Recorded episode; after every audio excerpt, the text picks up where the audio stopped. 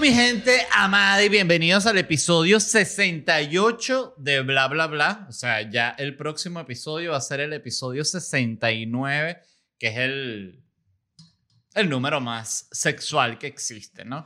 Es uno de esos números famosos, ¿no? El 69 es un número sexual. Está el 666, que es el número del diablo, eso lo sabe todo el mundo. Está el 13, que es el número de la suerte.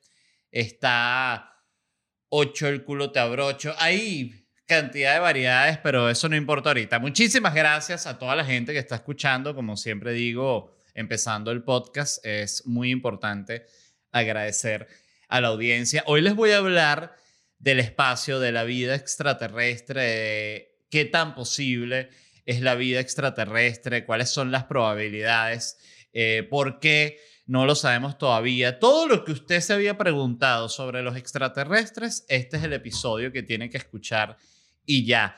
Porque básicamente, para que sepan, pues, porque la gente es malagradecida. Lo googleé por ustedes y lo leí. Lo googleé y lo leí. ¿Qué les parece? lo que ustedes no querían hacer, yo lo hago. Lo googleé y lo leí. Y muy interesante, habían algunas cosas que ya sabía y que, bueno, fue parte de lo que me llevó a hablar esto de hoy. Pero primero, quiero hablarles de mis shows. Este, bueno, en el momento en el que está saliendo este episodio, el sábado, se transmite la última presentación online de Felicidad Stand Up Comedy. Para el momento en el que salga este episodio ya se transmitió la de Europa y faltan apenas unas horas para que se transmita la de América. Eh, eso va a estar a la venta. Si quieren conseguir entradas en ledvarela.com, las pueden comprar para ver Felicidad Stand Up Comedy online. Y quería una vez más darle muchísimas gracias a toda la gente que compró. Por otro lado, los shows presenciales que voy a tener, ya me los sé de memoria de tanto que los he dicho, pero igual lo busco en mi página web para tener la referencia, pero no lo voy a ver, solamente lo voy a tener aquí como referencia por si me equivoco. Tengo el 15 de diciembre voy a estar en Dallas. El 16 de diciembre voy a estar en Houston. El 17 de diciembre voy a estar en Orlando. El 26 y el 27 de diciembre voy a estar acá en Miami. Y el 3 de enero voy a estar en West Palm Beach. Entonces, esas son las fechas que tengo para hacer Felicidad Stand Up Comedy presencial. Repito, Dallas, Houston, Orlando, Miami y West Palm. Así que nos vemos por allá. Todas estas entradas las consiguen en ledvarela.com. Y por supuesto, siempre les tengo que recomendar que se suscriban al Patreon del programa, que es, bueno, estar, es el, el ¿cómo se diría? El participante de lujo, la audiencia premium, el cliente gold de bla, bla, bla. Patreon.com slash bla, bla, bla podcast. Hay un solo plan que te da acceso previo a los episodios del martes y el sábado y te da un episodio exclusivo todos los jueves. Además de, bueno, del contacto directo conmigo, ¿no? Que es uno de los pocos lugares donde, eh, ¿cómo se dice? Respondo de inmediato los mensajes porque, bueno, es un tema de decencia. Entonces, em, lo que les iba a hablar. Eh, lo primero que, que, me hizo pensar en esto fue que leí esta noticia que me pareció realmente triste de que iban a cerrar el observatorio de Arecibo, Arecibo que em, para quien no sepa es esta, básicamente un radiotelescopio gigante que eso ha salido en películas, salió la película Contacto, para quien no la haya visto, muy buena. La vi, recuerdo que la, la revisité, como dice la gente intensa, hace, hace unos años y me, y me gustó mucho. Es una película como, es como el, el Interstellar de, de los años 90, algo así. Muy buena película. Y grabaron en esa parte que es básicamente, voy a pedir que pongan una foto aquí, pero es como una antena gigante con unas guayas así, unas estructuras como una, una antenota, imagínate una antena de DirecTV, pero gigante, o sea, la gente dirá, ah, gigante como una casa. No, gigante, gigante. De hecho, medí aquí, lo tengo. 300 metros de ancho tenía la, la antena esta, ubicada en un valle hundido y una constelación de vigas y dispositivos electrónicos de 900 toneladas. Em, yo me enteré de esta noticia porque había gente eh, que estaba en Twitter poniendo como que, ah, qué triste que se va a cerrar esto y tal. La leí y lo que sucedió básicamente es que esta antena, eh, para que, eh, esto es para, básicamente como para buscar vida extraterrestre y esto está todo el día una antenota que está escuchando todo el tiempo a ver si está un extraterrestre. ¡Ayuda! Y la vaina, bueno, recorre años luz y llega aquí a la Tierra para que lo escuche un puertorriqueño, ¿no? Aquí en el radiotelescopio Arecibo. Entonces, eh, básicamente dicen que el observatorio, escuchen, ha servido durante décadas como la vanguardia de la búsqueda de civilizaciones alienígenas, eh, que, bueno, no, no he encontrado un coño, así que no se pudiese decir que es de la vanguardia, porque si fuese la vanguardia, bueno, no, que descubrió tres alienígenas, ¿no? Ah, ya, coño. No, pero si tienes cero, no eres vanguardia. Eh, y ha protegido al planeta contra asteroides fatales. Eh, también mentira, porque si viniera un asteroide fatal, ya esto lo hemos hablado, los humanos no están en la capacidad de destruirlo todavía. O sea, todavía la NASA y el Pentágono y los rusos se meten unos mojones y que no, si viene el asteroide le vamos a lanzar eh, bombas nucleares, que es una cosa totalmente ridícula. O sea, el tamaño y la potencia con la que viene una, una cuestión de esas, un meteorito, no lo para nadie.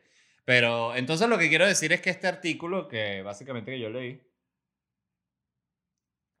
evidentemente lo escribió alguien que bueno, que le encantaba la antenota esta y dijo, ay, esta antena, todas las cosas que he hecho, buenísima la antena de nuevo, fracasó, leí que básicamente parte falta de mantenimiento, pero realmente el problema, el problema detrás del, del, del, de que tengan que cerrar este observatorio es que está mal construido. O sea, las estructuras empezaron a fallar, esos son unas guayas y unos tensores de 900 toneladas suspendidas, o sea, una locura.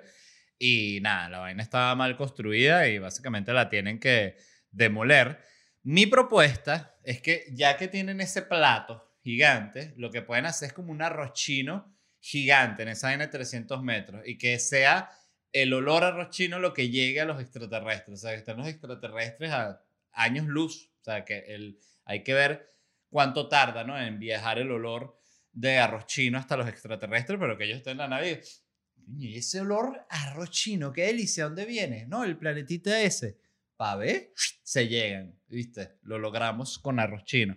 Eh, esto sí es una propuesta que estoy 100% seguro de que no se le ha dado a la NASA, porque es una cosa totalmente absurda. Pero igual me gustaría presentarlo así como de manera formal, ¿sabes? Con los planos así bien cómo sería, dónde va el arroz chino, cómo viaja los cálculos de las ondas del olor del arroz chino, todo, cuánto, cuánto cochino hay que ponerle para que alcance el grado de olor, en fin, tantos aspectos eh, habría que hablar con gente que sean físicos. Entonces, el punto es que me gustó, no es que me gustó que cerraran la, la antenota, pero me llamó la atención porque estuve pensando en qué interesante cómo el humano tiene esta obsesión. O sea, fíjense que el humano todo el tiempo está con que está solo. O sea, vivimos, somos miles de millones de seres humanos, pero la gente dice, estoy solo, me siento solo. Uno lo, yo lo digo todo el tiempo, todo el mundo lo dice. La gente en general es, es normal sentirse solo porque, bueno, tú estás solo contigo mismo, tú eres el único que está dentro de ti. Entonces es como que de bolas que te sientes solo. O sea, a no ser si tienes ya múltiples personalidades, coño, ya más llevadero. Pero, pero de resto estás solo y tú dices, verga, me siento solo, ¿no? Pero la verdad es que estás con otra gente y cuando te sientes solo te quieres comunicar con personas. ¿sabes? Es como la clásica cuando estás ladillado solo en tu casa que le escribes a, a tres amigos así como Paula Paja. Y de bolas, la gente no está esperando que tú le escribas. Entonces Tú escribes eso en el entusiasmo del momento, ¿para qué pasó y tal? Como para hablar, y te responden que sí, una hora y media después y ya uno está haciendo otra vaina. Entonces ya se pierde la, la cuestión, pero es ese entusiasmo de la comunicación.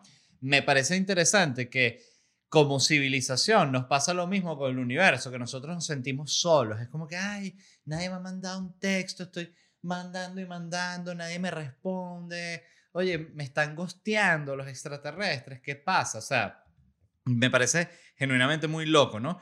Y em, hay como que varios intentos, ya de uno de ellos hablé aquí, de la sonda, la Voyager, que esta vaina que mandaron, que tiene dentro un disco lleno de saludos grabados en cantidad de idiomas.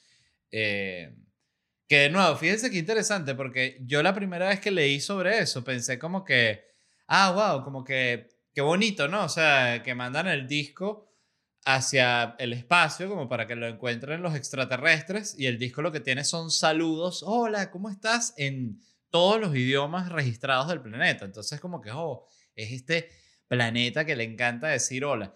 Entonces, eh, pero la realidad es que es poco práctico, ¿sí me entienden? Porque, ¿qué pasa? Que nosotros estamos todo el tiempo como con este tema de, de, de ay, hola, hola, y capaz los extraterrestres son sordos y no escuchan un coño. Entonces nosotros estamos, hola, escucha mi canto de sirena, que cante Lady Gaga.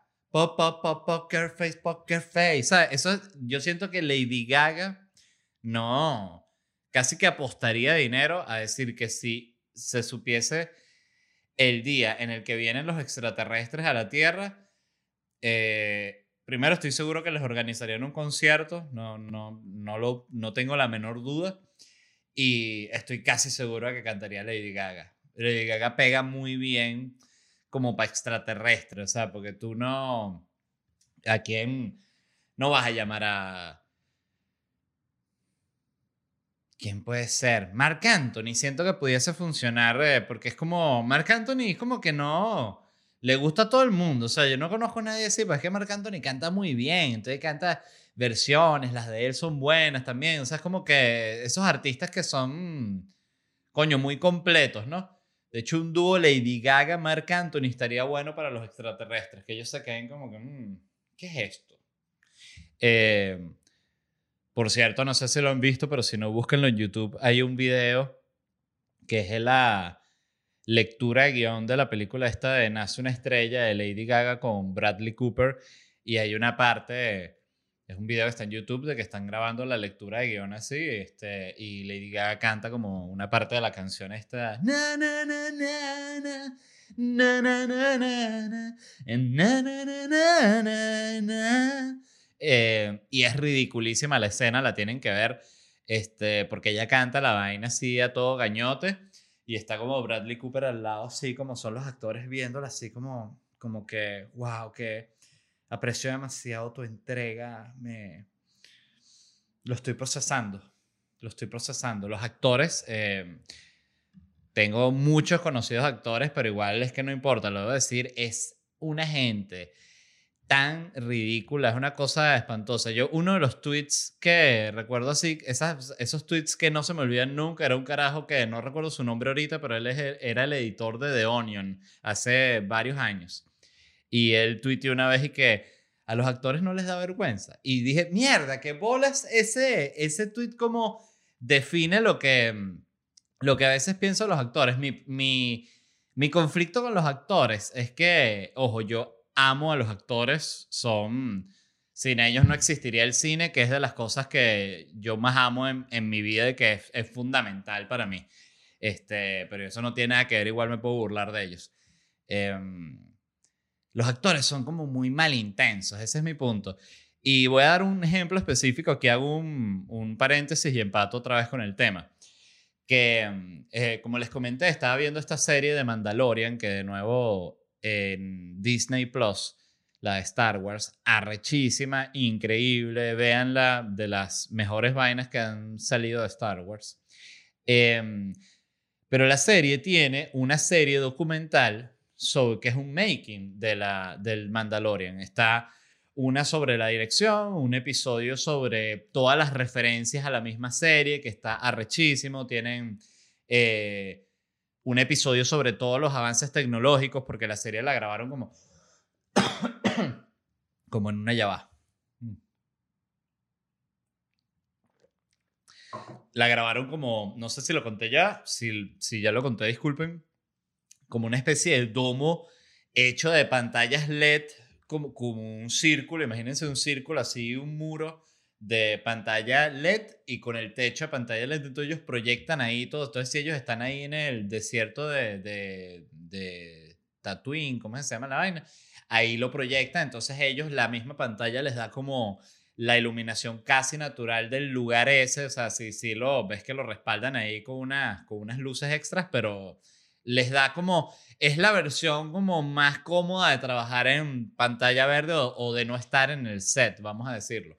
Increíble, o sea, vean los documentales porque te hace apreciar más eh, el nivel de trabajo y de cariño que tiene la serie. Sobre todo el último episodio que se llama Conexiones, que habla eh, sobre las referencias que tiene la serie a mismas cosas de Star Wars. Por ejemplo, tiene una que me, me, me pareció como la más hermosa, se las cuento, que dice, yo no lo sabía, pero en una escena de las películas viejas de Star Wars hay un actor que sale corriendo como con una, como una cuestión blanca, como un pote blanco así, eh, un cilindro blanco eh, grande, ¿no? El tipo está corriendo así en una de esas plavamentaciones. ¡Piu! ¡Piu, piu, piu! Como yo siempre digo, Star Wars es siempre la misma vaina. ¡Epa! ¿Qué pasó?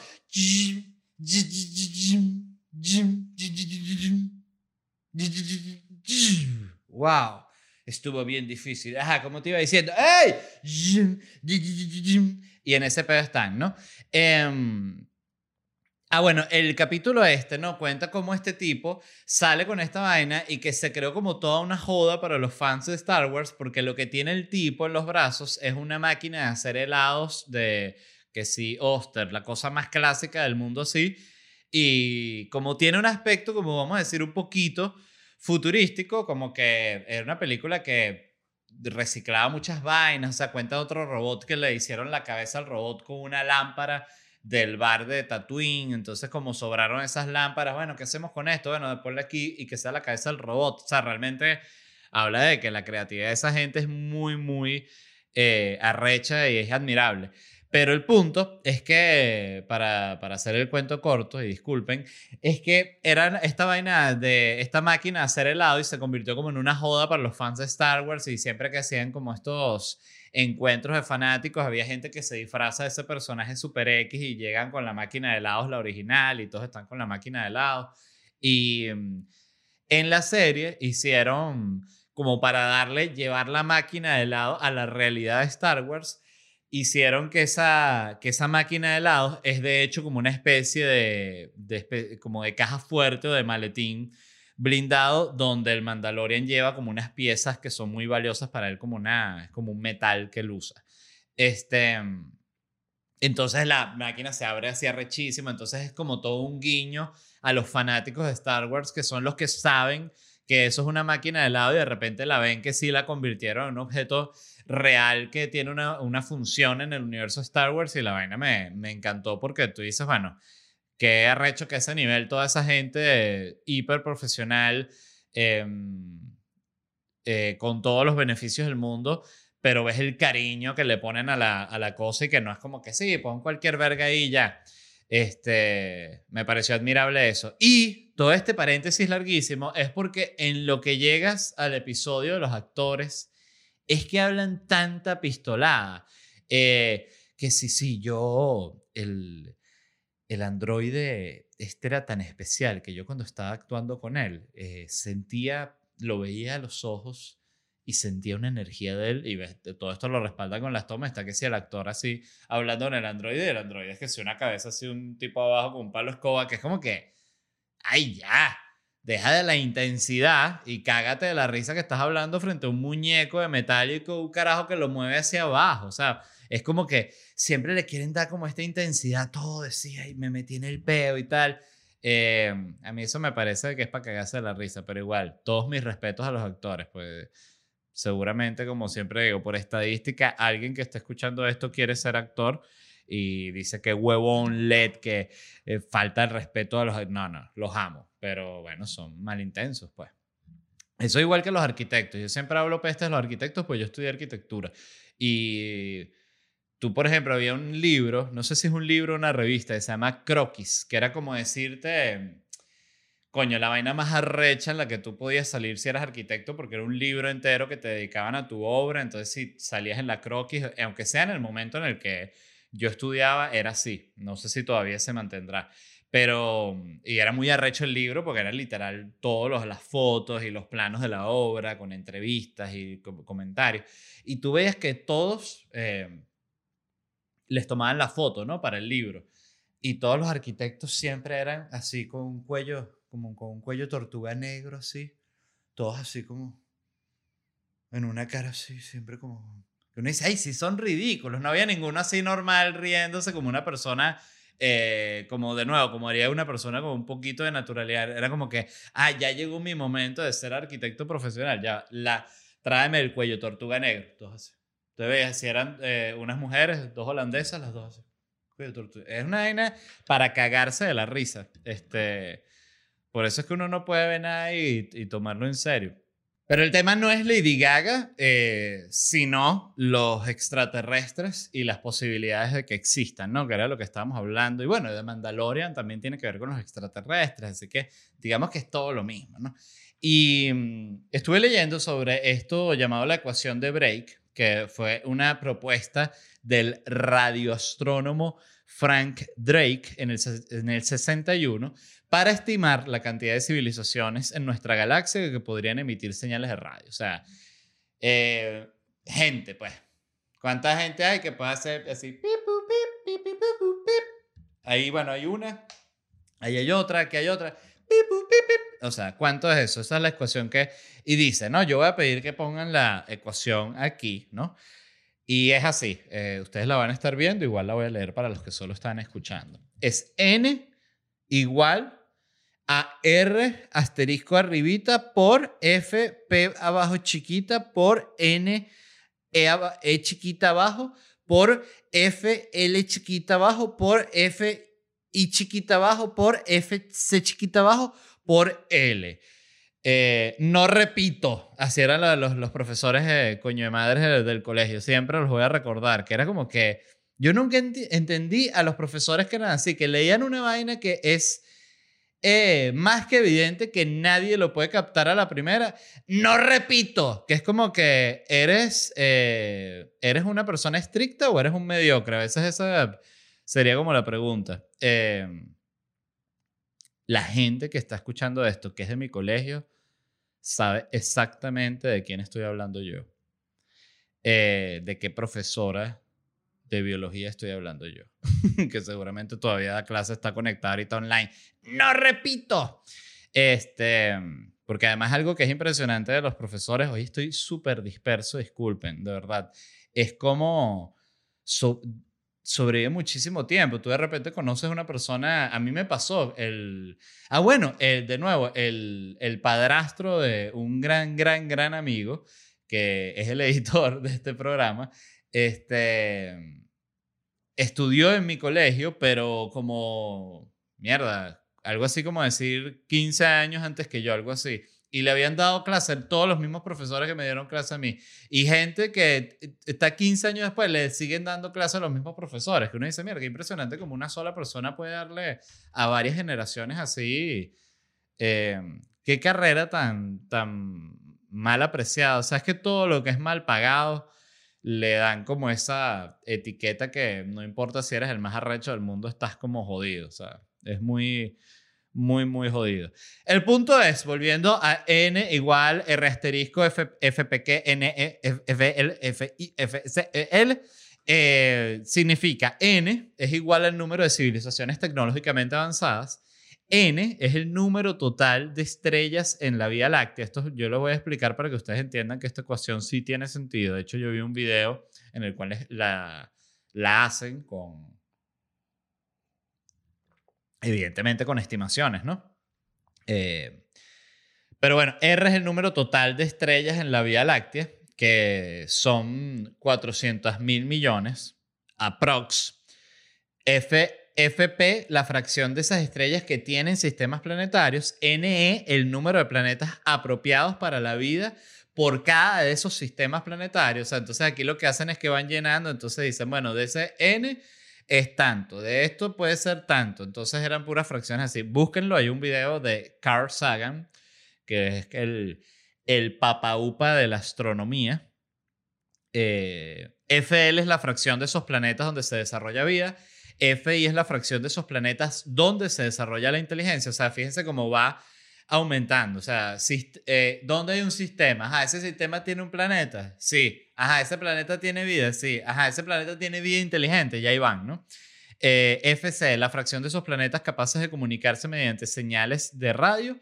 Y L, la fracción de tiempo de vida del planeta durante la cual vive la civilización. Yo no había entendido eso bien, pero eso lo que significa era como que mm, lo que tarda la civilización en, alcanzar esa tecnología, que decía que los humanos tardaron, ¿cuánto es que fue?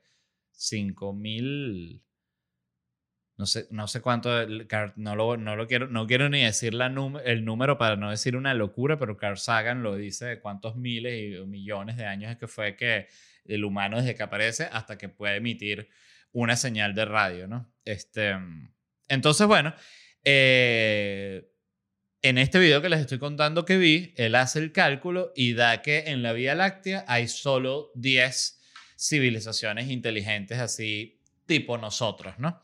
Em, leí también que hay un tipo llamado Peter Backus que aplicó esa misma ecuación, o sea, la misma, la ecuación de break, eh, de break, de break, Blake, que él aplica a si hay civilización o cuál es la probabilidad de que haya civilización inteligente en el universo él aplicó a cuál era la probabilidad de él conocer al amor de su vida en Inglaterra, ¿no? Entonces, lo que hizo fue lo mismo, llenar todos estos factores de la ecuación, pero con otros aspectos, o sea, tipo el rango de edad, eh, o sea, la apariencia, el nivel educativo, o sea, cuántas mujeres de Inglaterra, ¿cuántas mujeres hay? Bueno, hay 10 millones, por decir algo. Ok, de esas, eh, de esos 10 millones, ¿cuántas están entre el rango que a mí me podría gustar, que es entre, qué sé yo, entre 25 y 40. Ajá, tantas, son 5 millones. Ok, de esos 5 millones, las que sean, qué sé yo, que hayan estudiado música o artes, porque eso es lo único que a mí me gusta. Ah, bueno, eso se reduce a un millón. Ya sí va, ¿no? Y él fue aplicando todo eso y lo redujo, resolviendo la fórmula, a que solo 26 mujeres podrían corresponder a todos esos factores necesarios y que por lo tanto esto me pareció interesante, la probabilidad que este carajo tenía de salir una noche a rumbear en Londres y conocer a una de estas 26 mujeres era de 0,00034%. Esa era la probabilidad. Pero por cierto, este tipo se casó hace poco, lo cual demuestra que básicamente no es como que la gente se casa ni anda con el amor de su vida, sino dentro de los rebotes de la vida, pim, pum, pim, pim, pum, esa fue la que más le coincidió, ¿no? Este, y bueno, lo otro de lo cual les quería hablar, porque va totalmente relacionado a esto, era algo de lo que ya había leído hace tiempo y me había parecido muy, interesante, muy interesante, que es la paradoja de Fermi, que eh, la paradoja de Fermi lo que dice, esto lo pensó este tipo que se llama Enrico Fermi, que el tipo era un físico que estaba trabajando en el proyecto Manhattan, el de la bomba atómica, y el primero tenía la teoría de que nosotros no tenemos, no tenemos contacto con otras civilizaciones, porque las civilizaciones como que todas tienen un crecimiento en el cual llegan a un momento en el que logran crear una tecnología con la cual se pueden, se autodestruyen. En nuestro caso es la tecnología nuclear, pero dice que, bueno, con las civilizaciones del espacio, la que sea con la que ellos se vayan a destruir, que sí, ¿no? Con un pollo nuclear. Ah, bueno, el pollo, ah, es un pedo. Ah, bueno, es cada quien con su problema, ¿no? Pero el punto y lo que dice la paradoja de Fermi, para ir al grano, es que dice, si esta teoría, tipo la ecuación de, de Blake, que dice que por probabilidad, sacando esta ecuación, porque además esta ecuación fue como que aprobada por todas las eminencias de, de la astronomía, dijeron sí, eso tiene todo el sentido, eso es así, o sea, no sabemos exactamente cuánto es el número de planetas, no sabemos cuánto es el número de sistemas, pero sí sabemos que si tuviésemos toda esa información y la pudiésemos meter en esa ecuación, nos daría un número real. Eh, lo que dice Fermi es, ¿por qué? Y es la paradoja si en teoría la galaxia es infinita y por estadística tienen que haber vida inteligente y al ser infinita tiene entonces que haber infinitas vidas inteligentes porque no hemos tenido contacto con ninguna. Esa es la paradoja, ¿no? Este, entonces él lo que dice es que somos los seres humanos como los únicos que estamos en, el universo. Esa es la, pregunta, ¿no? Que es la, la pregunta eterna. Y dice, la paradoja puede resumirse de la siguiente manera. La creencia común de que el universo posee numerosas civilizaciones avanzadas tecnológicamente, combinada con nuestras observaciones que sugieren todo lo contrario, es paradójica, sugiriendo así que nuestro conocimiento o nuestras observaciones son defectuosas o incompletas. En conclusión, ¿por qué si hay tanto no hay nada? Esa es la vaina, ¿no? Y aquí hay otras hipótesis que como que, vamos a decir que son como respuestas que especialistas, respuestas que algunos especialistas dieron a, a la paradoja de Fermi, ¿no? Hay uno que es la de la hipótesis de la Tierra especial, que esta es básicamente la que dice que... ¿Cuál es la, la de la Tierra especial? Bueno, la de la Tierra especial la que dice que es tan difícil que, que se dé la vida o sea, que todas las cosas que tienen que suceder para que la célula se convierta en esta vaina, entonces esta tercera se convierte en este animalito. Mierda, qué susto. Ok, tuve un pequeño problema técnico, se activó como una publicidad o algo aquí, una pestaña en el explorador que más allá de, del tema de, que tuve que interrumpir la grabación, me pegué un susto, porque claro, como yo tengo los audífonos, empecé a escuchar como una voz afuera, que salía aquí de las cornetas, pero yo estoy solo en mi casa, entonces empecé a escuchar como una voz y, o sea, por un segundo dije, hay alguien en mi casa. Eh, y dije, qué horrible, porque a la vez que entre alguien y me mate mientras está la cámara grabando, este, bueno, sería muy útil para la policía, pero terrible para mí porque estaría muerto. Pero volviendo al tema, la teoría de la, de la, hipótesis de la Tierra especial es que básicamente, porque lo que pasa es que el, punto es que lo toco luego de, de, una manera similar, entonces prefiero explicarlo luego lo que leí. Hay que saber algo para entender como que, que es la, una cosa que se llama la escala de Kardash, Kardashev la escala de Kardashev es que dice que hay básicamente tres tipos de civilización, el tipo 1, tipo 2 y tipo 3. El tipo 1 es la civilización que es capaz de aprovechar la energía del planeta en el que vive, ¿no? Ejemplo, la Tierra, eh, los humanos. O sea, nosotros podemos usar el petróleo, la vaina, lo que está aquí cerca, no sé qué, esto, que esa mata prende la candela, que suelte un vapor, el vapor mueve una vaina, este tren nos vamos para allá donde están esos indios. Es así, ¿no? Más o menos. Em, el tipo 2 es la civilización que puede aprovechar la energía de su estrella, es decir, la del Sol, pero en este caso no como los paneles solares, sino literal que pudiésemos tener acceso a la energía del Sol, que sería una vaina arrechísima, o sea, y aquí estamos hablando evidentemente de unas armas que lanzan unos rayos y un peo, motores, vaina arrechísima. Y el tipo 3 es la civilización que es capaz de utilizar la energía de toda la galaxia. O sea, ya esto estamos hablando que es, bueno, como que Chamo, pero ¿cómo haces eso? No sé, no te, no te ponía a explicar. Em, entonces eso hay que saberlo para saber como que los tipos de grado a los que se puede llegar y, es importante saberlo para responder la paradoja, ya van a entender. Entonces hay varias respuestas a la paradoja. La primera, eh, de hecho hay infinitas, ¿no? Pero de las que yo tengo aquí, la primera de las que yo tengo aquí. Eh, una es que no hay indicaciones, eh, no hay indicios de civilizaciones superiores de tipo 2 y tipo 3 porque no existen esas civilizaciones, ¿no? Este, esta me parece que, bueno, es bastante fácil de entender, o sea, no hemos visto por qué no hay, que al mismo tiempo habría que ir a decirle eso al tipo que sí le abrieron las nalgas los extraterrestres y le metieron un tubo, ¿no? Eh, que esa gente, no, de nuevo, no le cree nadie, porque siempre, claro, si tú dices, no es que me abrieron las nalgas, la gente dice, pero ¿por qué dices eso? Di que te secuestraron. No, no, pero es que me abrieron las nalgas, porque no voy a decir que me abrieron las nalgas los extraterrestres si me abrieron las nalgas. El tipo discutiendo es una comisaría ahí en Luisiana. Entonces, este, todo esto se, se explica gracias a una teoría que se llama la teoría del gran filtro. El gran filtro de Instagram. No. El gran filtro es básicamente lo que estaba hablando antes. Eso tiene que ver con lo de la hipótesis de la Tierra especial.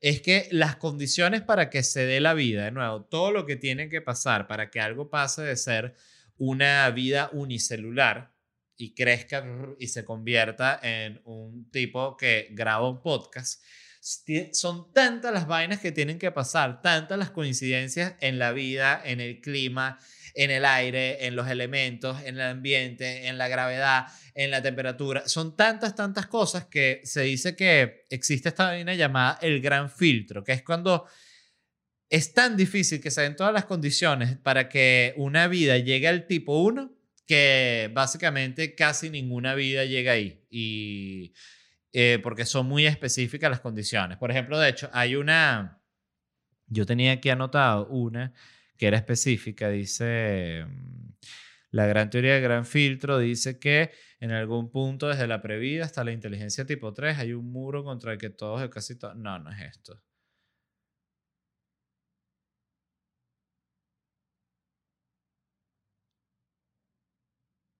No. Oye, no consigo la comparación, debe estar aquí más, más abajo. Pero bueno, el punto es que el primer punto es ese, que no eh, hemos conseguido otra gente porque no hay otra gente. El segundo punto es que somos los primeros en pasar el filtro y por eso estamos solos, lo cual me parece, me parece interesante esto, porque este Fermi lanza esto como que a esta pregunta, ah, pero si tanta vaina, ¿por qué tanto? Y ya hay un montón de, de toda esta otra gente que sale, ya va, porque, ¿y qué tal si inteligentes, ¿no? Los coño madre. Em, tiene todo el sentido, somos los primeros en pasar el filtro, es un poquito como cuando tú llegas muy temprano a una fiesta que no hay nadie, la vaina está como apagada y tú llegas y dices, pero esto, ¿será que lo cancelaron y no me avisaron? Y dice, no, ah, no, es que llegaste muy temprano, eres puntual. Ah, ok, qué pena ser tan puntual, ¿no? Entonces es algo así esta teoría, o sea, fuimos los primeros en pasar el filtro, por eso estamos solos. La tres, eh, que por cierto, mucha gente es muy malagradecida con la vida y no se da cuenta de que, coño, ya aunque sea, pasamos el gran filtro. O sea, pudiese haber otra vida en la que eres una meba ahí, flotando en un jugo. ¿Para qué? Entonces, coño, ya pasamos el filtro, eres un organismo, puedes levantar esta taza, Toño, agradece. ¿Qué agradecer?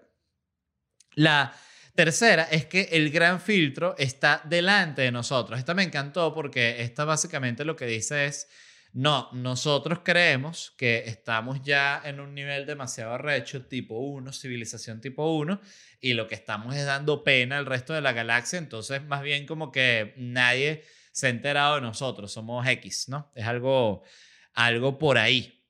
Eh, la 4 es que la vida superinteligente bien podría haber visitado ya la Tierra. Coño, otra vez esta mierda. Aquí está. Ah, ves esta página y otra vez me, dio el, el, infartico de que tenía una persona aquí lista para matarme. Eh, que por cierto, que bolas que yo tenía un chiste, un stand-up que era eso mismo. O sea, yo tengo siempre, aunque toda la gente paranoica siempre tiene como ese miedo de que, eh, para que te, te, llegan y te matan o que te llegan y te van a joder, ¿sabes? Como, es, siempre estás atento. Eh, like los paranoicos. Por cierto, entonces, cuatro, la vida superinteligente podría ya haber visitado la Tierra, pero antes de que nosotros estuviésemos aquí. Tiene todo el sentido. Vinieron en la época, bueno, que no había ni nada, o sea, habían solo unas bichas, unos monstruos rarísimos ahí en un agua toda ácida, eh, calorón, ¿sabes? Vinieron y dijeron, no, vale, pues esta, esta no hay nada, ¿sabes? No se imaginaban que iba a estar Cancún, iba a estar Nueva York, no, no tenían forma. Entonces, claro, esta teoría también tiene mucho sentido. Está la 5, que es la galaxia ya ha sido, esta creo que es mi favorita. La galaxia ya ha sido colonizada, pero resulta que vivimos en una zona rural y desierta de la galaxia. Ok, esta por qué me fascina. Porque esta es que básicamente nosotros vivimos en la zona fea de la galaxia, como en la, en la zona barrio, la zona peligrosa, en la zona, no, ya son las 8 de la noche, mejor no te metas para allá, para, para la Vía Láctea, algo así, ¿no? ¿Por qué me encanta esta? Porque todos los millonarios que su único esfuerzo en toda la vida es vivir en la zona más arrecha y la más aislada y que nadie me toque y esto es todo lo más lujoso, les diría, mira, hijo, tú vives en un barrio, estás como, estás como la persona que vive en un barrio y tiene una pantallota grande arriba y el equipo de sonido, que era un clásico que decían como que, bueno, la gente vive, si vives en un, en un barrio, además tienes que vivir miserablemente dentro de tu casa también. Pero me encantó esta porque sería realmente simplemente humillante así que simplemente lleguen los extraterrestres y, conozcan a la gente más millonaria y ya en el futuro cuando lo, lo, el humano se mueva por todo, el, por todo el universo y pueda hablar, ¿sabes? Mire, ¿y tú de dónde vienes? No, de la Tierra. guarden las carteras, ¿sabes? Todo el mundo con esa paranoia, pues, zona fea. La Vía Láctea, pinga. Eh, esa me encantó, es una posibilidad. Este, la otra, la seis todo el concepto de colonización física le resulta un concepto delirantemente atrasado a las especies más avanzadas. Este también me gusta. ¿Por qué? Porque vamos otra vez a la paranoia. Todo lo que habla el humano, bueno, yo eh, me la paso hablando de los extraterrestres y siempre estoy diciendo que nos van a joder y es que creo que nos van a joder. Entonces, eh, este, esta teoría lo que dice es que esta, la gente que piensa como yo es estúpida, ¿no? En comparación con los extraterrestres que tienen todo el sentido del mundo y ellos están como que, hijo, nadie te quiere joder. Saben a la tierra es una cagada, no la quiere nadie. Entonces quédate tranquilo. Nadie te va a, ahí a robar ni ninguna cascada, ni ningún volcán, ni un coño de madre. Ah, no, pero me quieren joder, pues mira que tengo aquí el Empire State, tengo la Torre Eiffel, me quieren joder. No vale, no queremos nada de eso, le dicen los, los extraterrestres. No, no, esto es una discusión con el presidente de la Tierra en el futuro.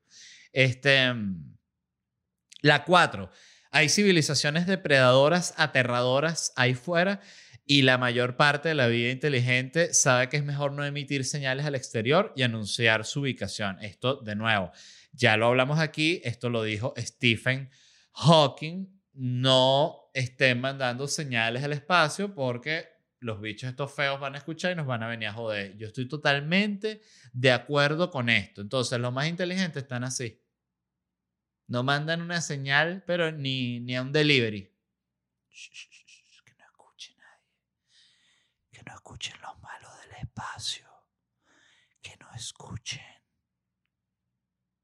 La 5 es solo hay un caso de vida inteligente superior, una civilización súper depredadora, como lo son los humanos aquí en la Tierra, que está mucho más avanzada que todas las demás y se mantiene en esa posición exterminando cualquier civilización inteligente una vez pasan un cierto nivel. Esta tiene todo el sentido del mundo también.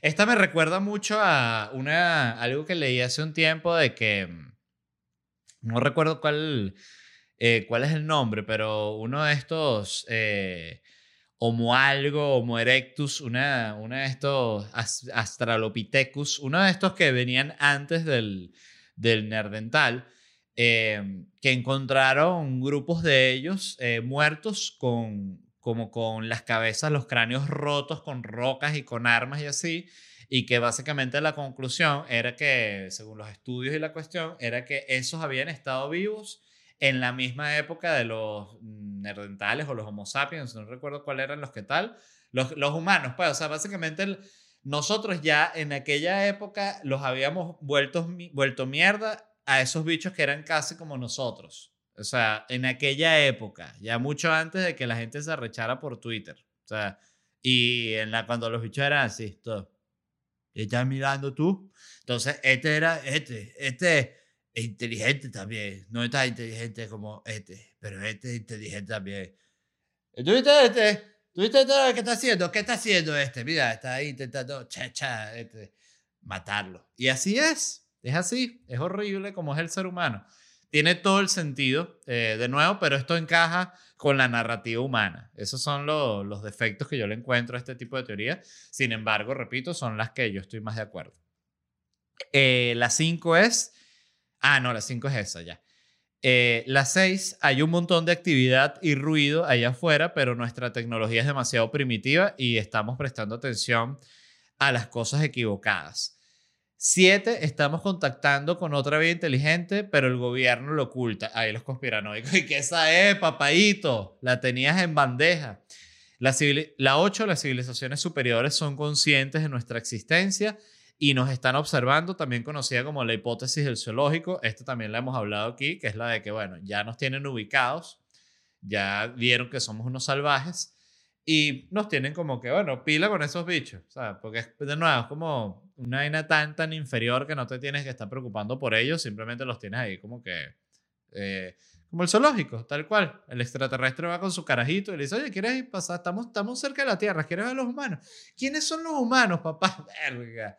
Tienes que ver, esos bichos son loquísimos. Tienen como unas vainas así, que es, tanto el día ellos aquí, como una vaina muy loca, muy, muy loca. Y la nueve, las civilizaciones superiores están aquí a nuestro alrededor, pero somos demasiado primitivos como para percibirlas. Esto, eh,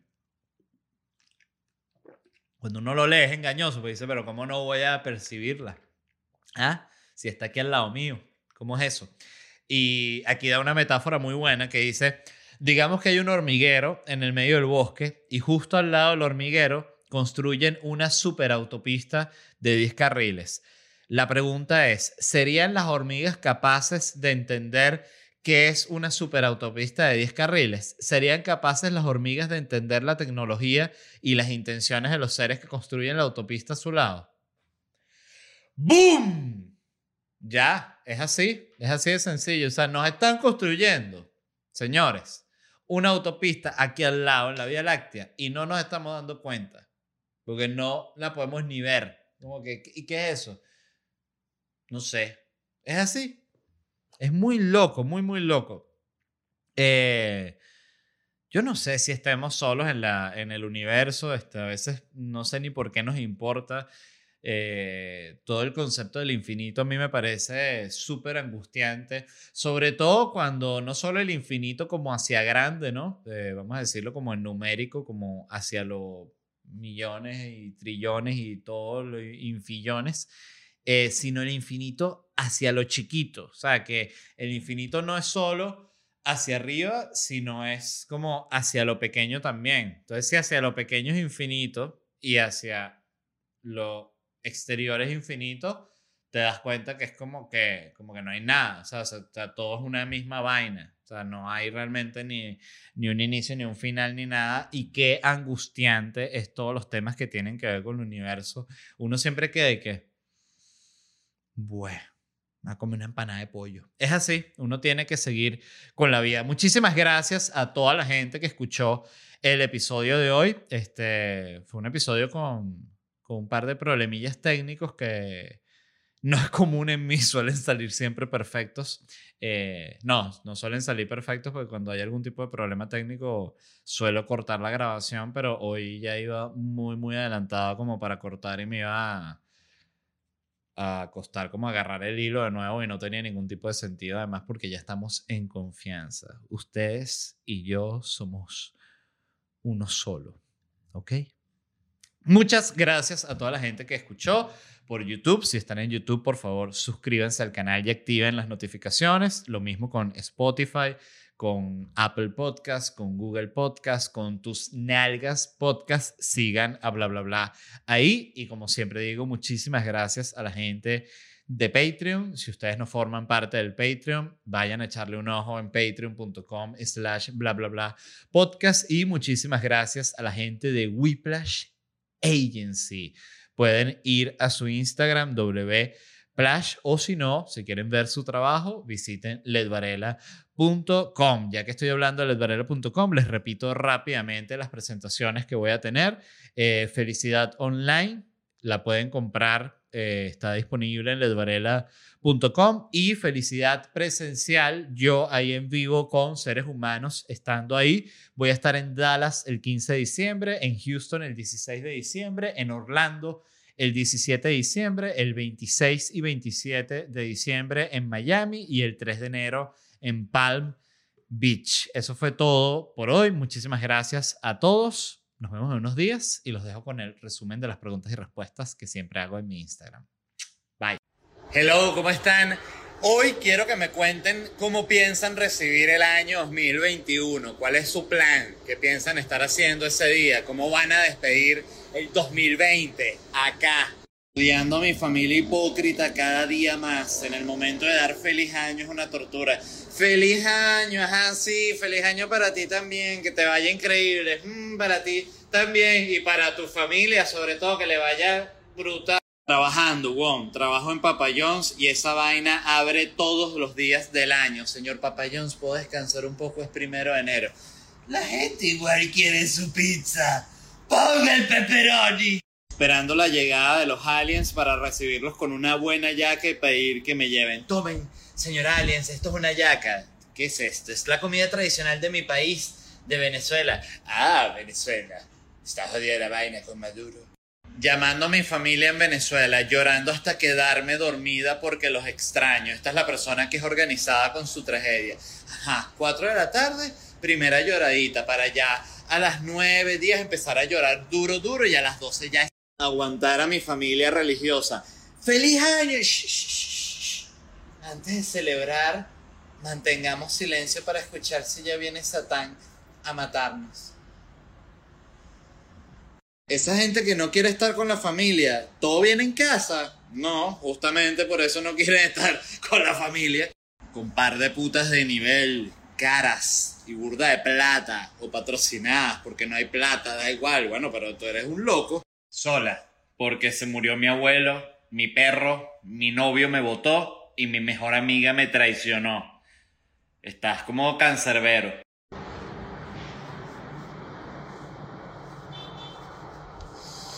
Bien perra. Este 21 de noviembre es la última presentación online de Felicidad Stand Up Comedy. Estará en dos horarios de transmisión, el horario de Europa y el horario de América. Y el show quedará disponible por 24 horas. Entradas en ledvarela.com.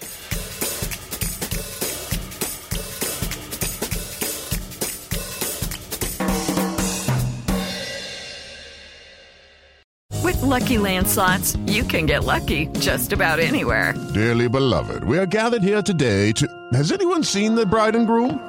Sorry, sorry, we're here. We were getting lucky in the limo and we lost track of time.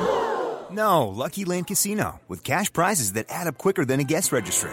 In that case, I pronounce you lucky. Play for free at LuckyLandSlots.com. Daily bonuses are waiting. No purchase necessary. Void where prohibited by law. 18 plus. Terms and conditions apply. See website for details.